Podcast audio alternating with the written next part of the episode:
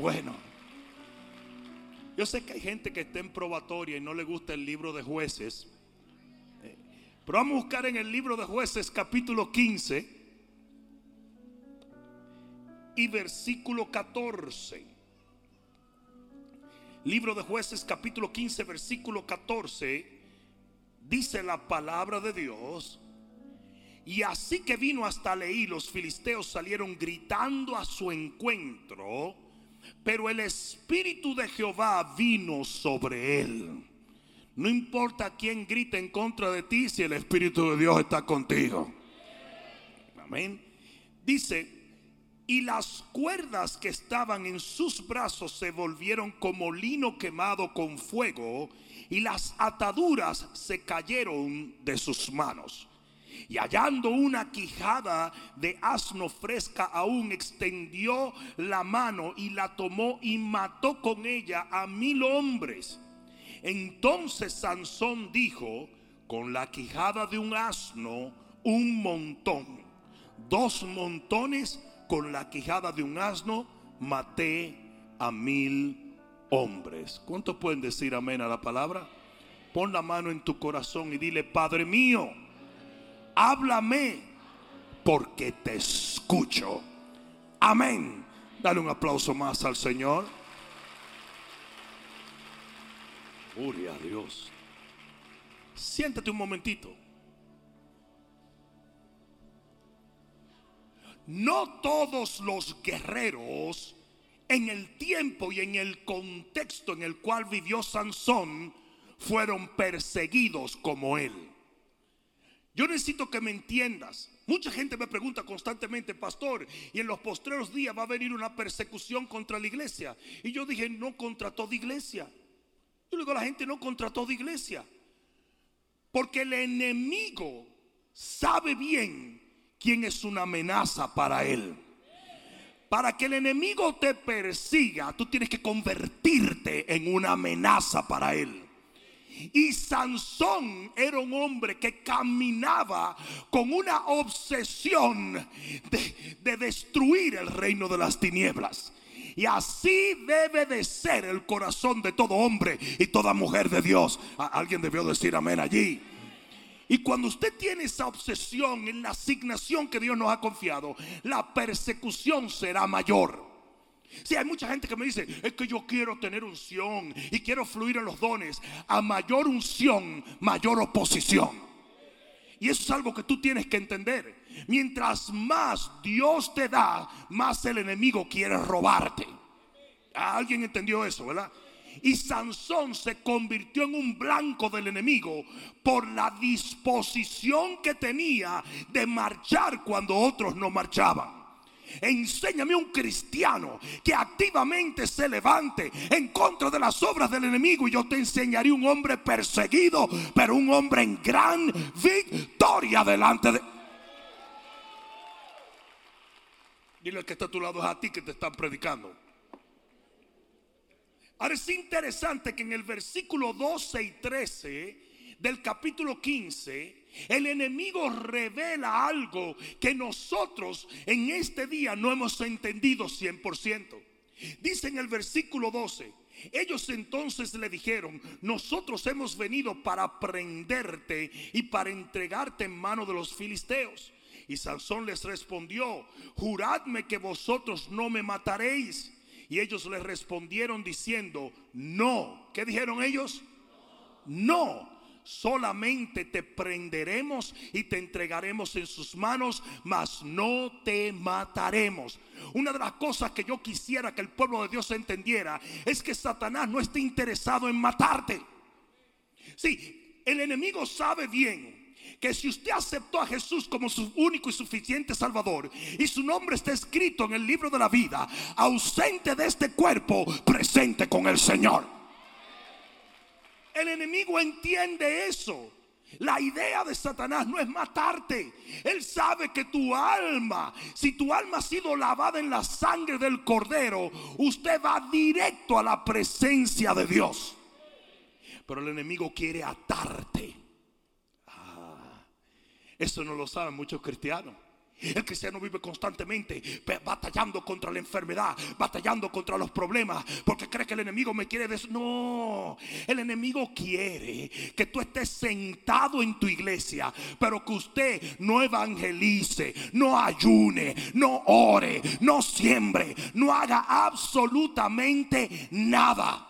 Y por eso es que dentro de todas las congregaciones hay un montononón de cristianos que pueden estar en la congregación, pero están amarrados. Ustedes han visto cristianos que pueden venir a todos los servicios, pero no hacen nada. Ustedes han visto cristianos que pueden ser parte de una iglesia, pero no sirven para nada. Es porque el enemigo los tiene amarrados los tiene atados. Porque el sueño del enemigo es poder exhibir ante el mundo que aunque usted tiene a Cristo, eso no le sirve de nada. Eso va con la narrativa que el enemigo constantemente le pone a tus familiares impíos. ¿Y de qué te ha servido el Señor? ¿Y de qué te sirve esto? Porque lo que el enemigo quiere es amarrarte a tal punto que la gente te vea siendo parte pero haciendo nada. Ah, no, no, yo, no, no, déjame, déjame yo, déjame yo ver si alguien va a reaccionar a esto. Y las iglesias están llenas de gente que están atadas por el enemigo. ¿Y cómo tú lo sabes, pastor? Porque los frutos son los que hablan por un individuo. Me están dejando solo, se están haciendo los locos todos. Aunque sea para disimular, pega un grito y diga amén. Y el que no puede decir aleluya, diga aleluya. Pero te voy a decir una cosa. Cuando tú ves un cristiano que puede ser parte de una iglesia, pero no tiene ningún efecto en ella. Cuando tú ves un cristiano que saliendo por las puertas de la iglesia vive una vida tal y como el vecino de él, que es un impío, la vive. Cuando tú ves un cristiano en el cual no hay cambios ni efectividad, ese cristiano está atado, aunque tenga su nombre en la membresía de la iglesia, está tan amarrado como el día en que llegó. Uy, yo no estoy esperando muchos amén. Diañe, vamos a cantar otra vez digno, Señor. El sueño del enemigo es atarte, no matarte. Y le dice, le dice, dice Sansón lo mismo que todos nosotros. Nosotros siempre nos preocupamos. Tú quieres ver un cristiano eh, eh, eh, buscando, ayunando y orando. Es cuando el doctor le dice que le quedan tres semanas rapidito le encuentra.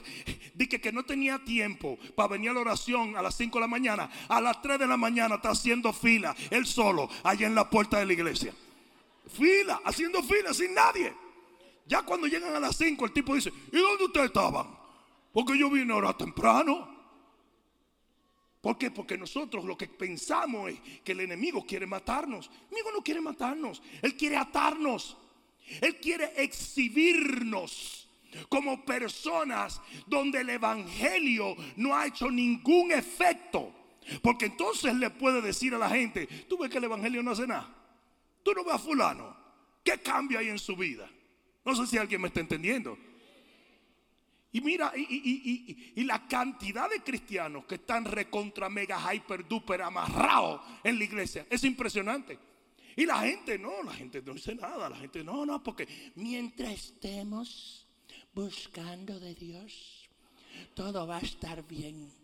Aleluya, cada uno con la suya.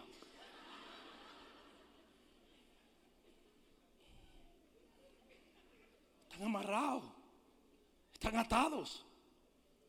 Yo no diezmo, yo no ofrendo, usted está atado por el dinero. Yo no predico, usted está atado por un montón de vagamunderías que el enemigo ha puesto en su vida.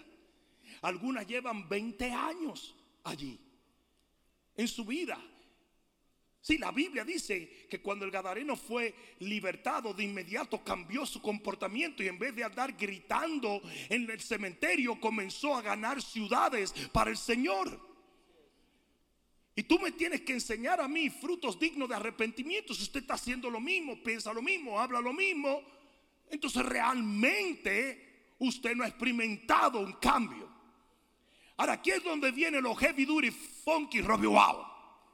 Dice que amarraron a Sansón y lo ataron.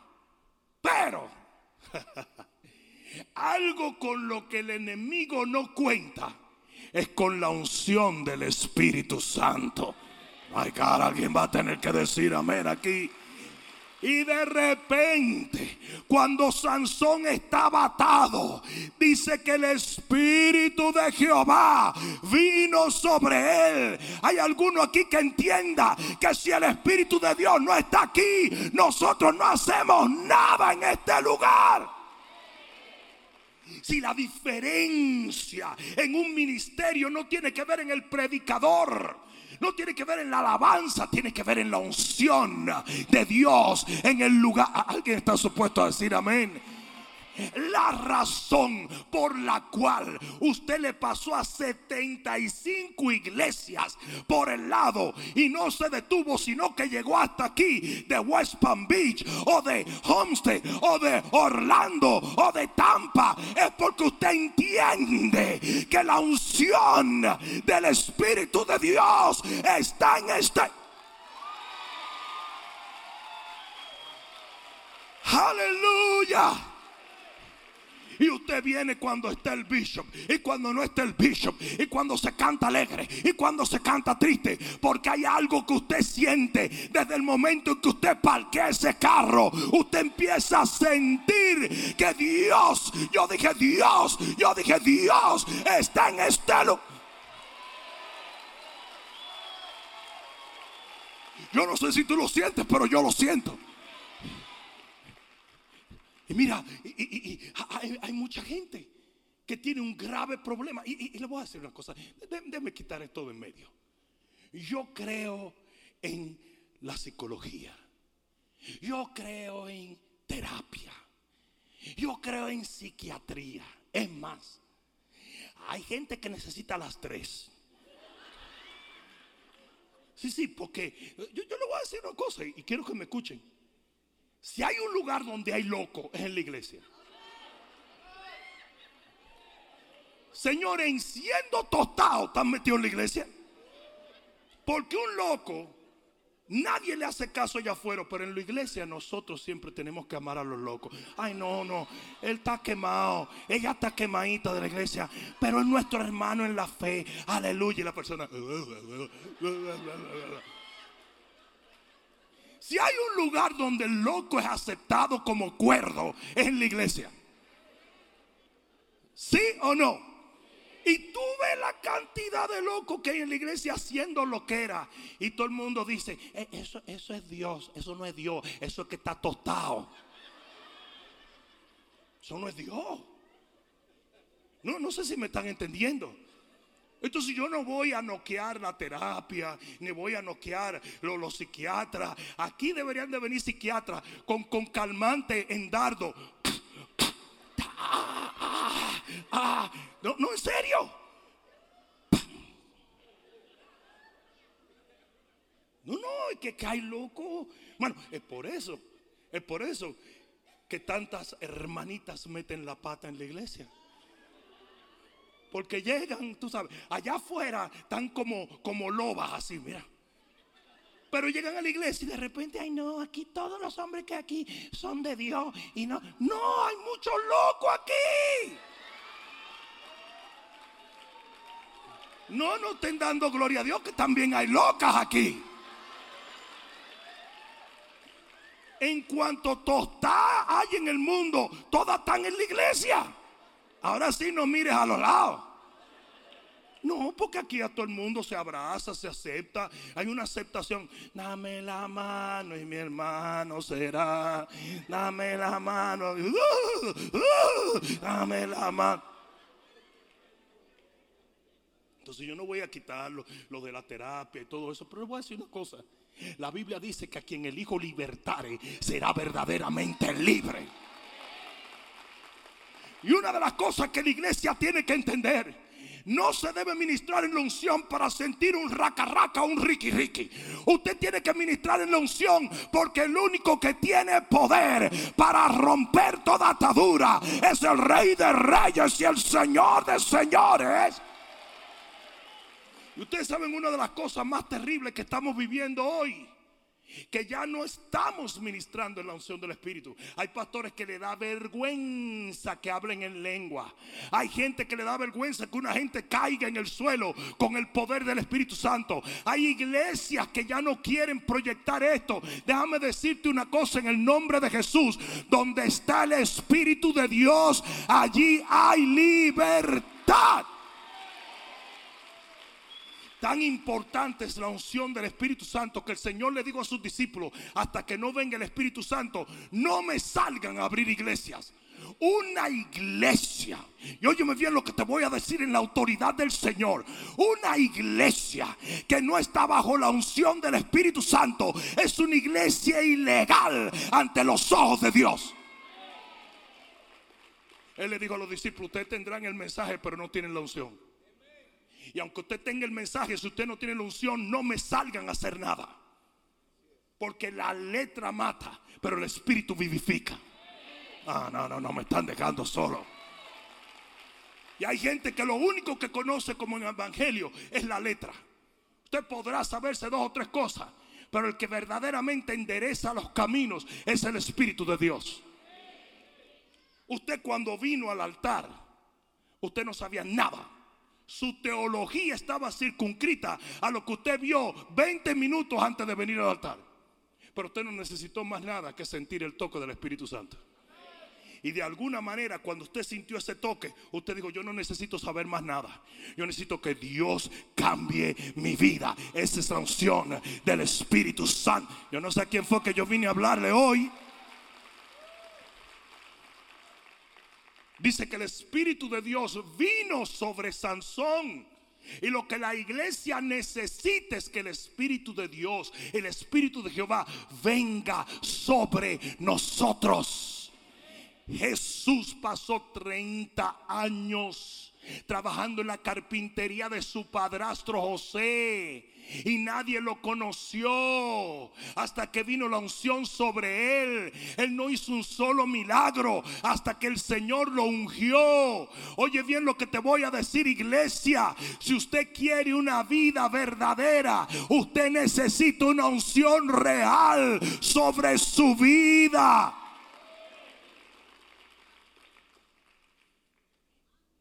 Ustedes se imaginan que cuando amarraron a Sansón, Sansón hubiera dicho, vamos a tomar un break.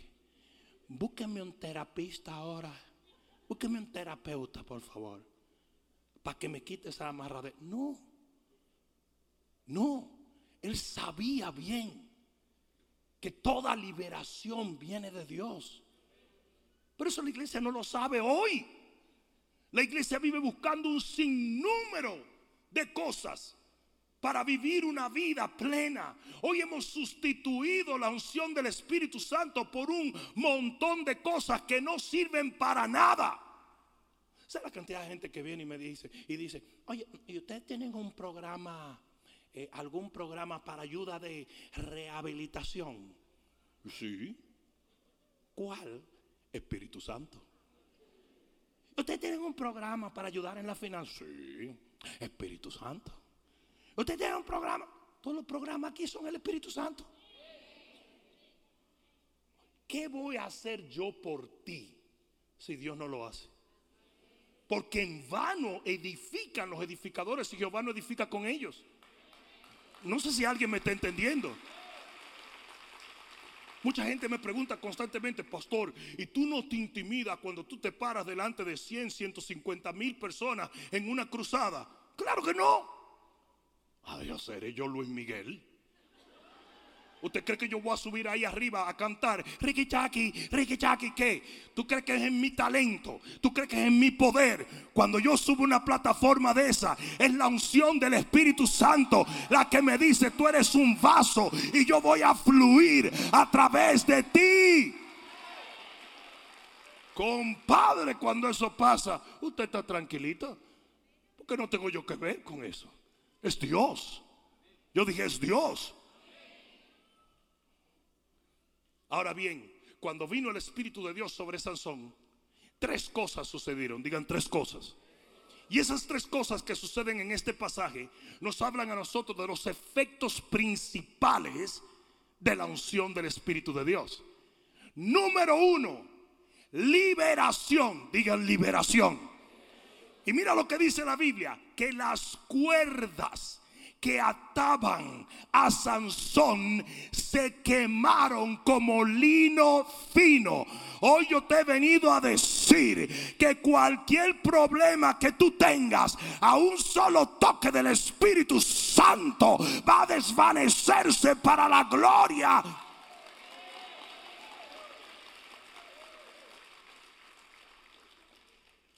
Es posible que una persona en depresión, en un abrir y cerrar de ojos, sea sanada de esto.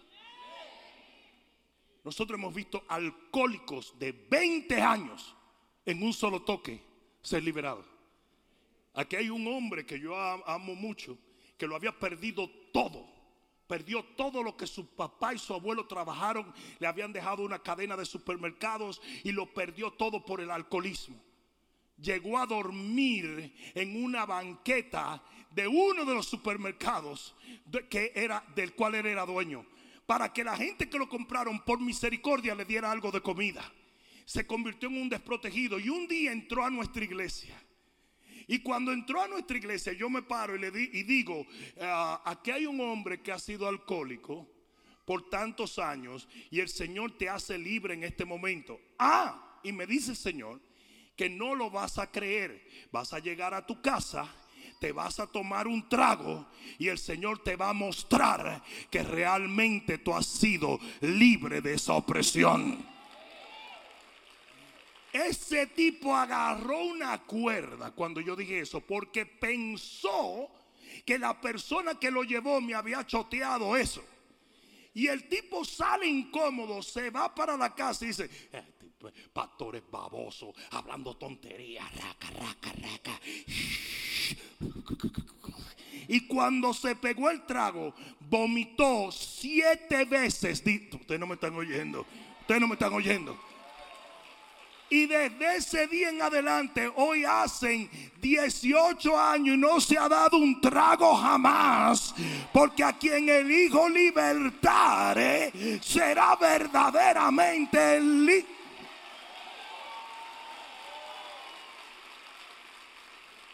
Y lo primero que tú tienes que saber es que esa unción que está en ti te liberta. Que no hay nada que el enemigo trate de hacer sobre tu vida o en tu vida que Dios no lo pueda romper en un momento de unción. Sí, es por eso que yo le tengo pena a la gente que va a iglesia donde no hay unción. Yo digo, pero ¿cómo viven, compadre? ¿Cómo, lo logran? ¿Cómo vivir el cristianismo amarrado? No sé si alguien me está entendiendo. Y en un instante, en un abrir y cerrar de ojos, al primer toque de la unción, dice que automáticamente fue hecho libre Sansón. No hay atadura que el diablo ponga en ti que la unción no pueda consumir en un instante. Alguien debió decir amén. Sadrach, Mesach y Abel Negro lo metieron en el fuego del horno y dice que ellos no se quemaron, ni siquiera se quemó su ropa. Lo único que se quemaron fueron las ataduras con las cuales entraron. Porque el fuego del Espíritu de Dios sirve para romperlo todo. La unción pudre el yugo. Yo dije, la unción pudre el yugo. El segundo efecto de la unción lo vemos allí también, que es revelación. De repente cuando cae la unción sobre Sansón, Sansón mira y hay un pedazo literalmente de hueso, una quijada de burro allí, y él de repente la ve y dice, yo veo un arma de guerra. Y toma esa arma de guerra y comienza a hacer lo que él no podía hacer. Y mira lo que pasa cuando la unción viene sobre nuestra vida usted comienza a ver y a notar cosas que no le servían para nada y de repente se convierten en una bendición para tu vida. Si usted le permite al Espíritu de Dios libertar sus ataduras, usted va a comenzar a ver puertas abiertas. Usted va a comenzar a ver posibilidades. Usted va a comenzar a soñar con cosas nuevas. No, no sé si me están entendiendo. De repente él vio algo que estaba tirado en el suelo, literalmente vamos a decir que era basura. Y estaba tirado en el suelo. Y de repente él lo vio como un arma de guerra. Y así mismo Dios hace con la gente que camina bajo la unción del Espíritu Santo. Yo no sé a quién fue que yo vine a hablarle hoy. Si hay algo que demuestra que el Señor está sobre tu vida, es cuando usted comienza a tener ideas creativas. La creatividad viene del creador. No sé si me están entendiendo. Yo, no sé si tú sabías esto, pero tú sabes que una idea, una idea, no tiene que ser una idea muy grande, ¿eh? una idea tiene la capacidad de hacerte millonario. Sí lo sabías, ¿verdad? ¿Lo sabías o no lo sabías? Una idea, una idea. Señores, yo conocí hace muchísimo tiempo al arquitecto que inventó la sombrillita para poner en los martinis. Este tipo se hizo millonario con eso. Ustedes no me están oyendo. La sombrillita de los martinis. Ah, no, que yo no bebo martini. Mira, hablador. usted era un borracho, hasta la cara la tiene todavía. Pero el tipo era, un proyecto de su escuela de arquitectura y el tipo inventó la sombrillita y cuando inventa la sombrillita le compraron que sé yo cuántos millones de sombrillitas en todos los resorts del Caribe y por ahí siguió para Europa y raramente ahora la gente toma un martini que no tenga, ya obviamente no toda la sombrillita la hizo él porque ya los chinos lo imitan todo. Ahora todas las sombrillas la hacen en Winchanchun.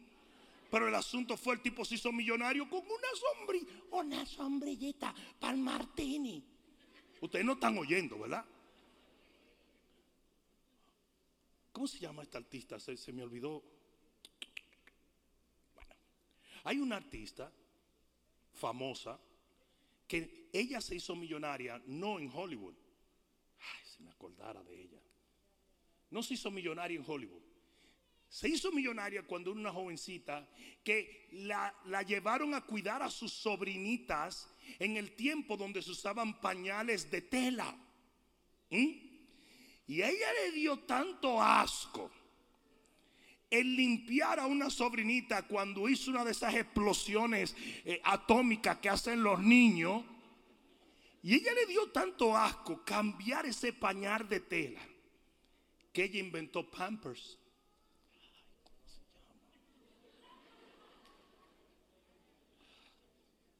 No me voy a acordar. Jamie Lee Curtis. Jamie Lee Curtis, la hija de Tony Curtis. Jamie Lee Curtis, que, ha, trabajado en, un montón de películas. Ella fue la que inventó Pampers. Ella inventa ese pañal desechable, ¿verdad? Y se lo vende a una compañía que se convierte en Pampers y se hace millonaria antes de hacerse millonaria en Hollywood. Una idea. Una idea.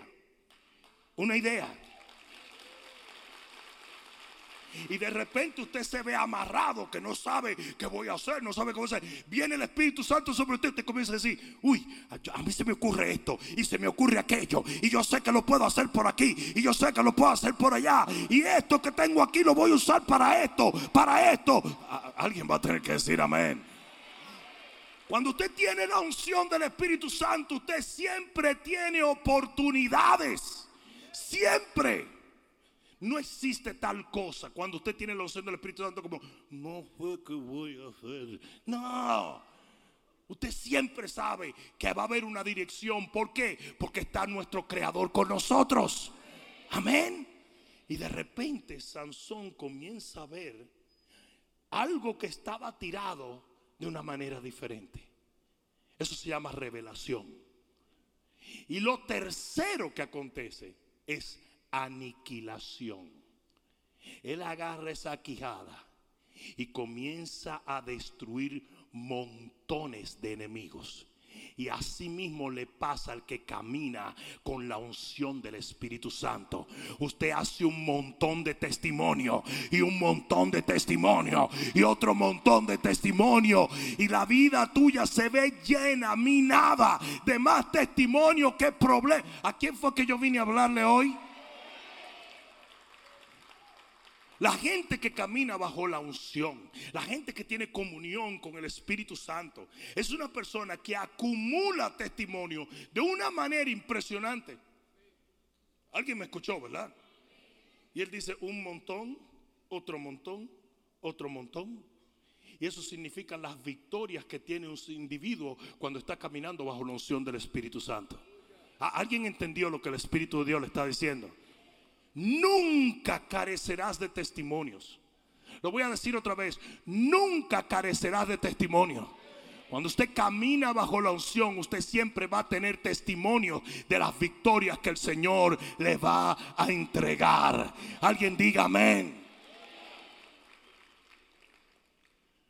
Pero aquí es donde se pone la cosa problemática. Guau, guau, guau. Porque dice que en el momento que Sansón obtiene la victoria, dice que una gran sed vino sobre él. A tal extremo que parecía que se iba a morir. escucha lo que te voy a decir, porque esto es muy importante. Lo que el diablo no pudo hacer contra Sansón, Sansón lo iba a hacer contra él mismo. ¿Sabes por qué? Porque Sansón olvidó que por más victorias que él tenía, y por más testimonios que él tenía, y por más fuerza que él tenía, y por más unción que él tenía, él seguía siendo humano. ¿Y saben cuál es el problema de muchos cristianos?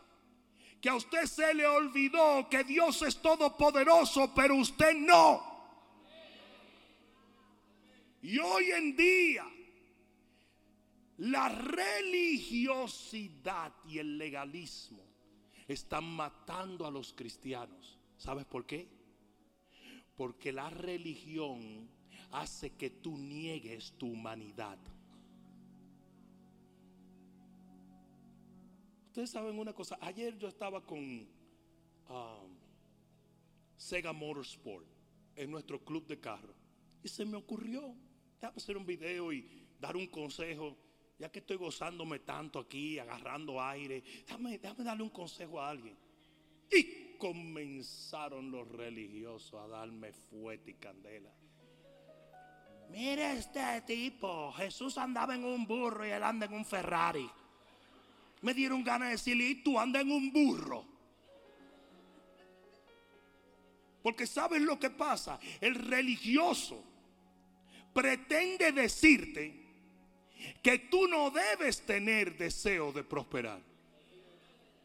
Que tú no debes tener deseo de ver a tus hijos prósperos. Es más, el religioso llega a tal extremo que le dice a los hombres, usted no debe ser tan carnal como querer estrujar a su mujer tres veces al día. Porque como nosotros somos cristianos, lo único que nosotros tenemos que hacer es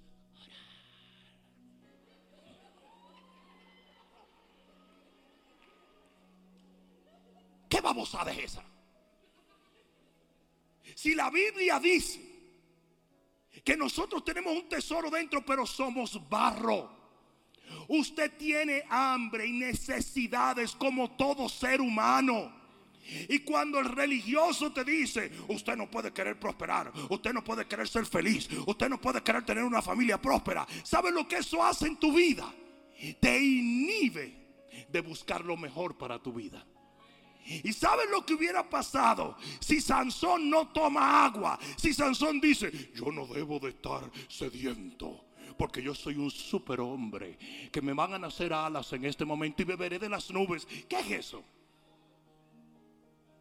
¿Sabe lo que hubiera pasado con Sansón? Se muere. Y eso es exactamente la agenda del diablo. La agenda del diablo es hacerte sentirte mal porque usted quiere prosperar. porque usted quiere una vida feliz. Porque usted quiere un matrimonio feliz. Porque usted quiere un hogar feliz. Porque usted quiere hijos felices.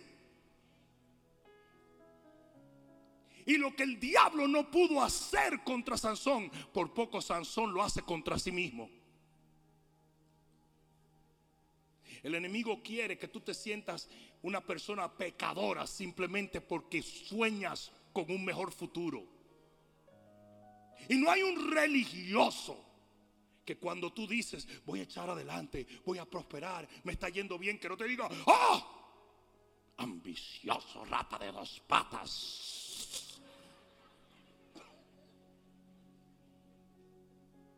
Cuando tú estabas en el mundo, tú deseabas echar adelante. Ahora que vienes a Cristo te sientes mal por seguir sintiendo lo mismo porque sabes qué? Sigues siendo humano. Dios nos creó de una manera que hasta los perros buscan por una mejor vida. Tú nunca vas a ver un perro diciendo, yo me voy a quedar en esta esquina, un rialengo, yo me voy a quedar en esta esquina a ver cómo me muero. No, Ustedes ven que los perros a sus mismos cachorritos los protegen y los guardan y les proveen comida. ¿Y saben lo que nos dice la religión a nosotros? Que somos gente mala. Porque queremos ver la bendición de Dios. ¿Saben lo que pasó con Sansón? En ese momento tan difícil su fe se fue al suelo. Y dijo, ¿cómo es? Yo me voy a morir después de haber servido al Señor. Ah, porque no quieras tú saber lo dramático que podemos ser nosotros. Una cosa es cuando tú puedes orar cuando todo va bien en tu vida. ¿Tú has, visto, las oraciones de los cristianos que le está yendo bien? Ay, Padre. Ay, mira, yo no tengo todo, pero te voy a pedir otro chinto, ¿sabes?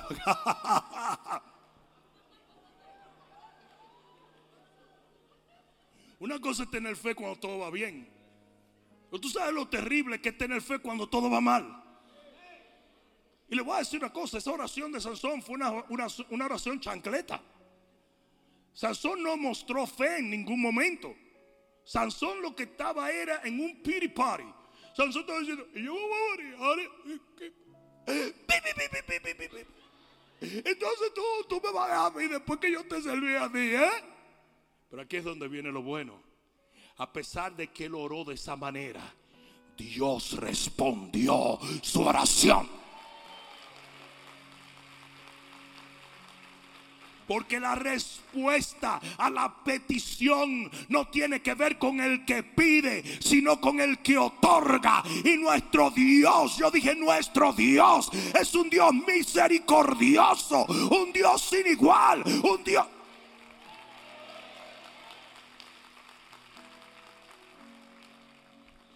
repente Sansón ora. Y la Biblia dice que Dios abrió la cuenca de ley. Y aquí es donde viene algo muy importante. Sansón no sabía lo que Dios iba a hacer. Sansón no sabía cómo Dios le iba a proveer. Sansón no tenía la menor idea de cómo Dios lo iba a sacar adelante. Y hoy yo te digo a ti en el nombre de Jesús, a veces es mejor saber menos, pero creer más. A veces el problema que tenemos nosotros es que nosotros queremos decirle a Dios qué hacer. Sansón simplemente le dijo, me estoy muriendo. Y Dios le dijo, yo te voy a proveer de donde tú no te imaginas que yo puedo proveerte. alguien diga amén. Si cuando el Señor se estaba muriendo el pueblo de sed y él dijo, abran cisternas en el desierto. Y no van a haber lluvia, pero yo las voy a llenar de agua. Y el problema es que nosotros nos pasamos pidiendo por lluvia cuando a veces Dios no quiere llenar las cosas por lluvia. Usted tiene que tener la suficiente humildad de decir, Señor, me muero. Haz lo que tú tengas que hacer, como tú quieras hacerlo, de la manera que quieras hacerlo. Pero levántame. A quien yo vine a hablarle hoy.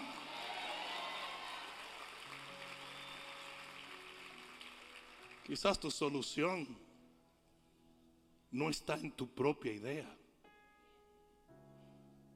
Sí, Sansón demostró una falta de fe allí, pero demostró una humildad bien grande.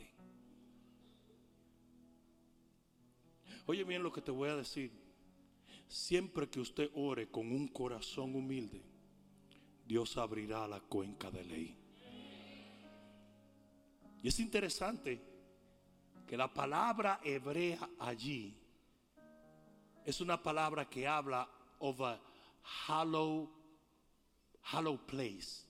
Quiere decir un lugar donde no había nada, estaba void. Y cosas que tú piensas que están a tu alrededor que no pueden levantarte, te van a levantar. Siempre y cuando tú seas capaz de depender de Dios. Aquí es donde vienen los heavy duty funky wow. El agua salió y Sansón tomó del agua. Y como todo lo que viene de Dios es maravilloso, dice que él se recobró y se reanimó. Yo le voy a decir una cosa a ustedes aquí entre nosotros. ¿Dónde estaba la gente que Sansón libró de los filisteos?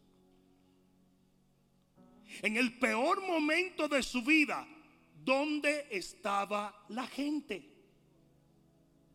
Él acababa de enfrentar a los filisteos para libertar a las personas que estaban bajo la opresión de los filisteos. ¿Dónde estaba la gente? ¿Cómo es que tú me vas a decir a mí que ahí no había una gente con una botella de Gatorade? ¿Cómo es que tú me vas a decir a mí que no apareció ni una sola persona de toda el área a echarle una mano a su libertador? ¿Quieres que te diga una cosa? A veces la misma gente que tú le ministras y le haces tanto bien, nunca van a estar allí en tu momento difícil. Ustedes saben uno de los peligros más grandes de las redes sociales. Las redes sociales están enseñando a los cristianos a depender de la gente. Y hoy todo es cuántos likes, cuántos me llamaron, cuántos me hablaron, cuántos me siguen, cuántos... ¿Qué te importa a ti eso? ¿Tú te crees que esa gente verdaderamente te ama, te sigue, te respeta? ¿Are you kidding? Pídele una mano a ellos para ver. Dile que te den una manito. Sí, a veces Dios tiene que enseñarnos algo. Y es que el único que va a aparecer en tu peor momento es el Rey de Reyes y el Señor de Señores.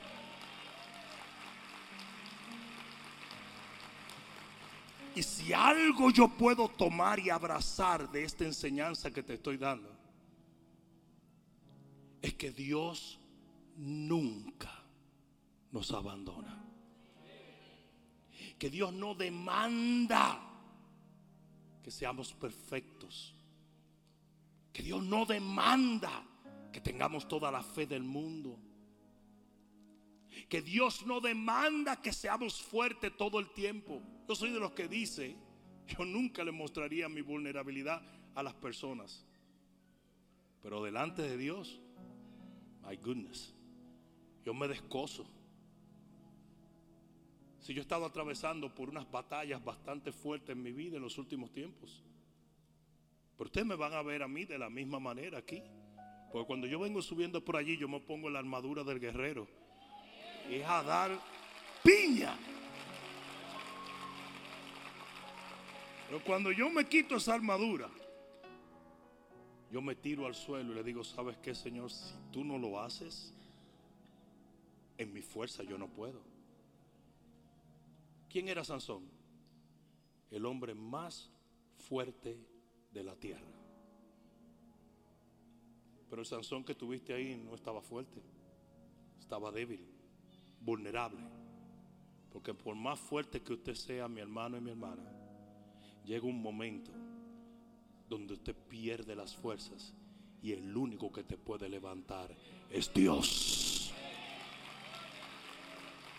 Oh, qué buen momento para ponerte de pie y darle un grito de gloria al Señor.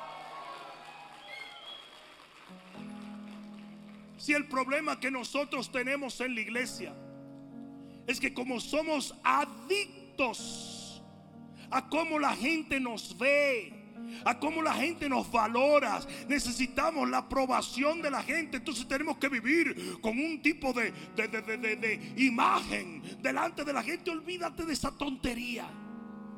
Lo que usted tiene que asegurarse es usted puede entrar a la presencia de Dios y tirar su corazón al suelo y decirle, ¿sabes qué, Señor? Yo te necesito en mis propias fuerzas, por más fuerte que tú me hayas hecho, yo no puedo, pero en tus manos está mi corazón. ¿Alguien está entendiendo eso? Y si el hombre le hubiese dado agua a Sansón, probablemente esa agua no hubiese sostenido su espíritu. Pero el agua que Dios le dio dice que hizo que su espíritu se recobrara. Y usted tiene que llegar a un momento donde usted entienda que la única sanidad real es la que Dios te ministra. ¿Alguien está entendiendo? Deja ya de culpar la iglesia, los grupos, los líderes, el pastor, la gente. Deja, deja ya de hacer eso.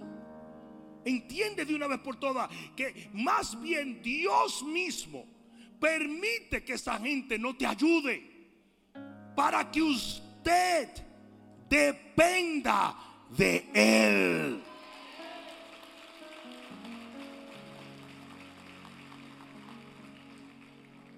Si Sansón no hubiese buscado de Dios, si Dios no hubiese abierto la cuenca de Leí, si él hubiese esperado en el hombre, su ministerio hubiera acabado allí. Usted tiene que aprender a depender de Dios. Lo voy a decir otra vez, usted tiene que aprender a depender de Dios. Y a veces le ponemos demasiada fuerza a la iglesia, a los hermanos, las cosas que acontecen aquí. A veces somos unos fanáticos de demandar del hombre lo que solo Dios nos puede dar.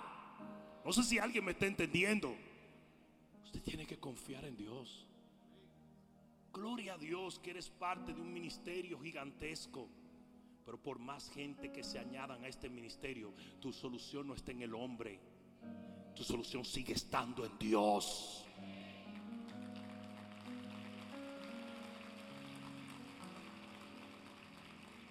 Una persona me preguntó un día, ¿por qué tú haces llamado de altar en todos los servicios? Pues muy fácil. Porque la gente necesita de Dios en todos los servicios. Eso tiene que ver conmigo. Tiene que ver con Dios y su pueblo.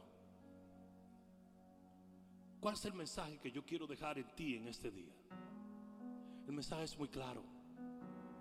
Todo lo que ha acontecido en tu vida, todas las batallas que tú has tenido, todo lo que has pasado y has batallado y has luchado, te ha llevado a un solo lugar. Y es un lugar donde nadie te va a echar una mano solo Dios.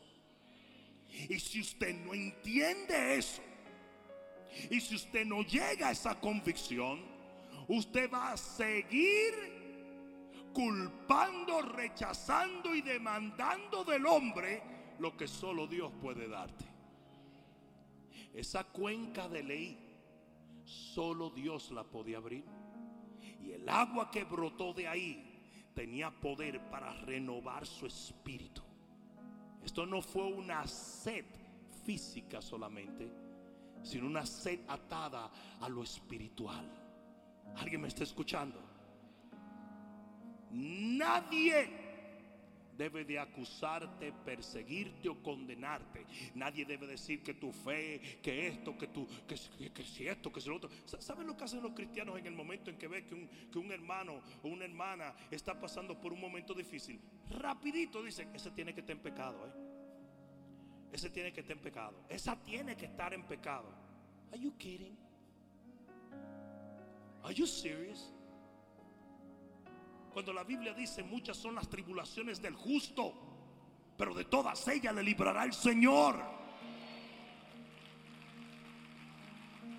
Tenemos todo el derecho a llorar por más unción y más poder que tengamos, tenemos todo el derecho a tirarnos en el suelo delante de Dios.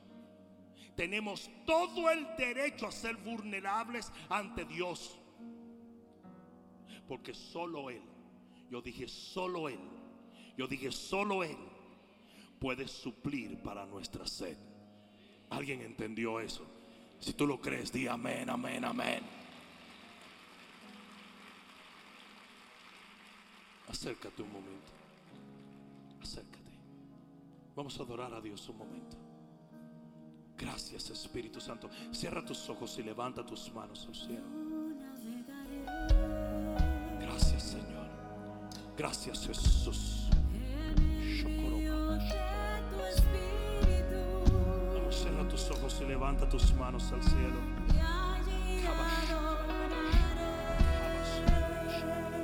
Gracias Espíritu Santo.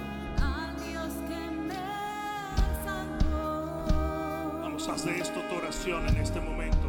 Ora, ora, ora. Gracias mi Dios, gracias mi Rey, gracias Señor.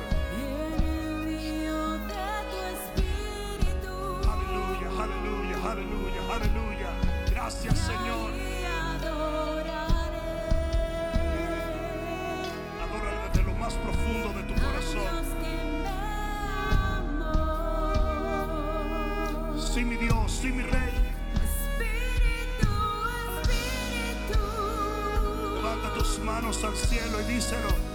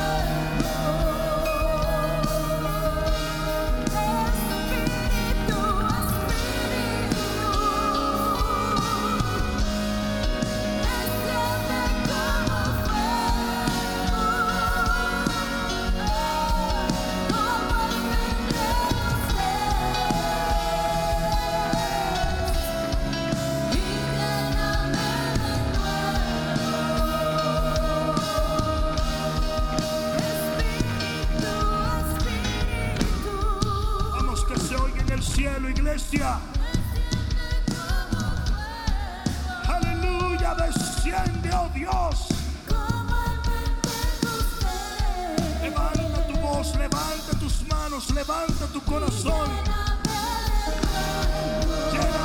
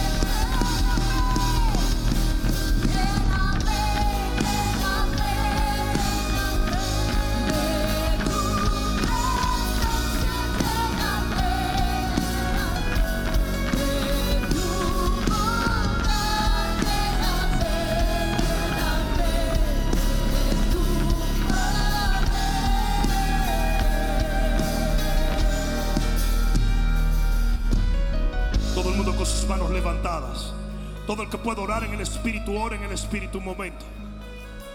Vamos, cierra tus ojos y comienza a orar en el Espíritu en este momento. En el nombre de Jesús vamos a creer por rompimientos. En el nombre de Jesús vamos a creer que algo acontece en tu vida.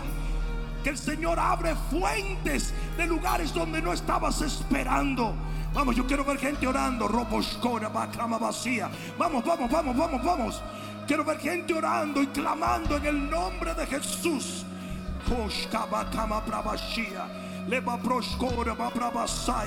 En el nombre de Jesús. En el nombre de Jesús. Eso que tú sientes es la unción del Espíritu Santo. Esa es la unción que rompe todo yugo, que quebranta toda opresión. Esa es la unción que quema las ligaduras. Esa es la unción que rompe las ataduras.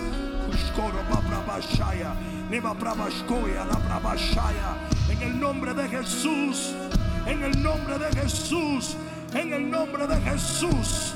Vamos, vamos, yo quiero ver gente orando en el Espíritu. Yo quiero ver gente orando en el Espíritu. Tú estás bajo la unción del Espíritu Santo en este momento. Vamos, vamos.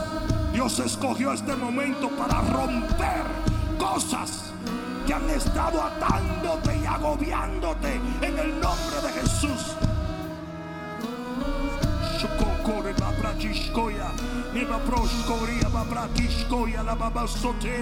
En el nombre de Jesús, en el nombre de Jesús.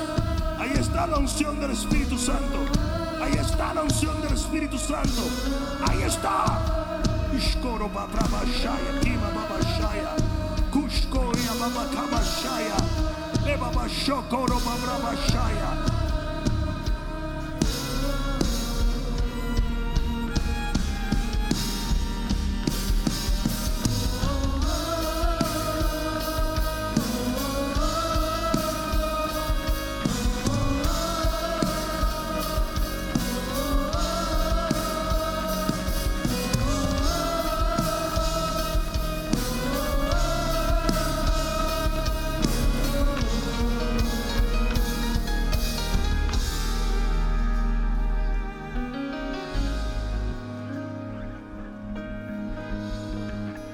Que el enemigo hace es que el enemigo te hace pensar que lo que tú ves es la única opción que tú tienes. El enemigo hace que tú vivas en una mentalidad de escasez. Y te voy a decir cómo, por ejemplo, alguna gente ora por prosperidad. Señor, yo quiero que el trabajo donde yo estoy, tú me prosperes en este trabajo. Y si Dios quiere darte un negocio, y si Dios quiere que te voten de ese trabajo para tú encontrar una nueva visión en Él. Pero eso es lo que el enemigo hace. El enemigo te hace pensar que lo que tú ves es lo único que puedes tener. Y entramos en una mentalidad de escasez donde creemos que solamente tenemos una opción. Un pastor de jóvenes se acercó a mí y me dijo hace unos meses, Bishop, yo tengo a esta muchacha que es una muchacha muy de Dios y canta maravilloso. Y luego está esta otra muchacha que también yo estoy hablando, que es un poquitito más, no tan de Dios, pero Dios la usa con dones. ¿Con cuál de las dos me caso? Yo le digo, con ninguna de las dos. El hombre que está en ese asunto de no sé si es Juana o Petra, no está enamorado.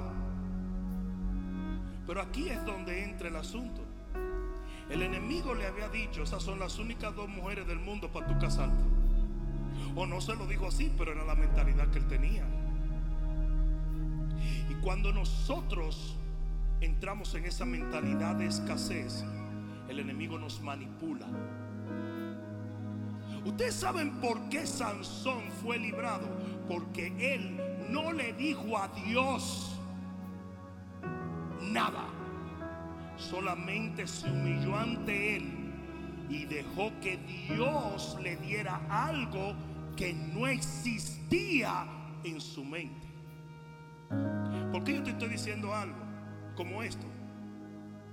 Porque tú estás medio frustrado en tu oración. Que tú has estado orando por una misma cosa y eso no se ha dado, pero te has puesto a pensar que quizás Dios quiere hacer otra cosa.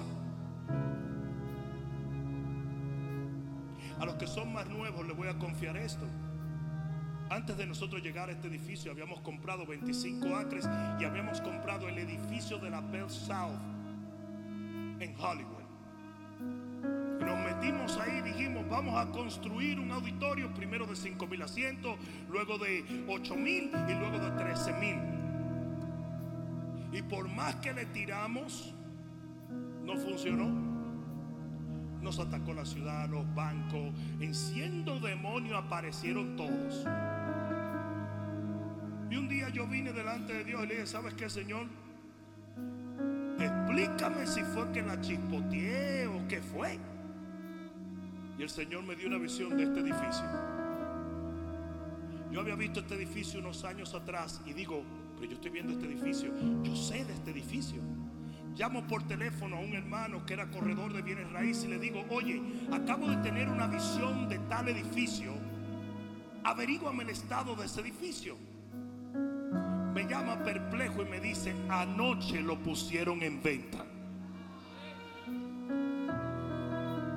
Y surprise, surprise. Lo que no pudimos hacer allá, en meses lo hicimos aquí.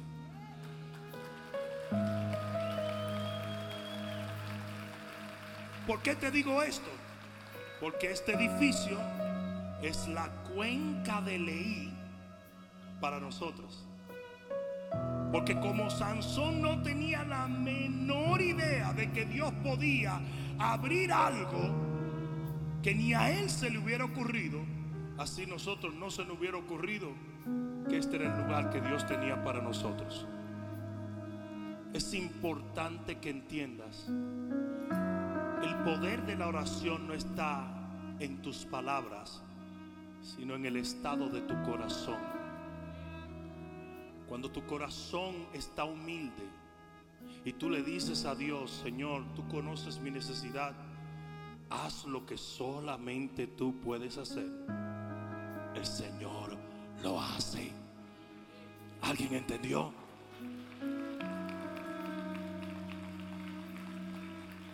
Por lo tanto, levanta tu mano al cielo y cierra tus ojos. Yo quiero que tú repitas esta oración conmigo en este día.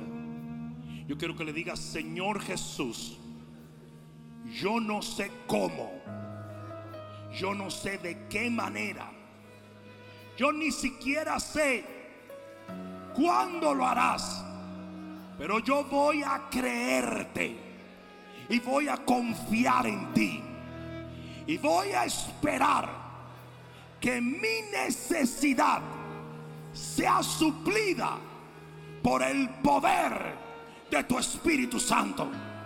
Padre mío, tú conoces mi sed.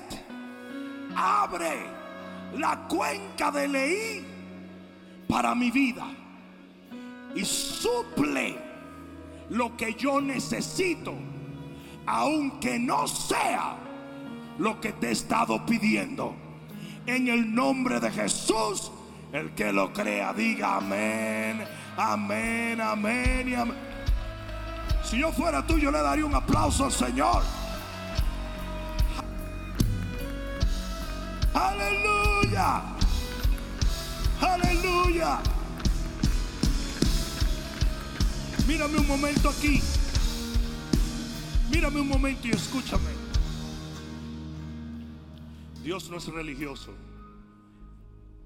Lo voy a decir otra vez, Dios no es religioso. No juzgues a Dios por el hombre. No lo hagas. Porque Dios no es hombre. Sansón cometió errores, tropezó, hizo tontería y media, babosada y media, pero cuando él oró, Dios le respondió. ¿Es esto una excusa para hacerlo malo? No. Pero es un incentivo para entender que nuestro Dios va mucho más allá que los errores que podamos cometer como seres humanos. ¿Me estás escuchando? Créele a Dios. Yo dije, créele a Dios. Créele a Dios. Porque Él hará. Amén.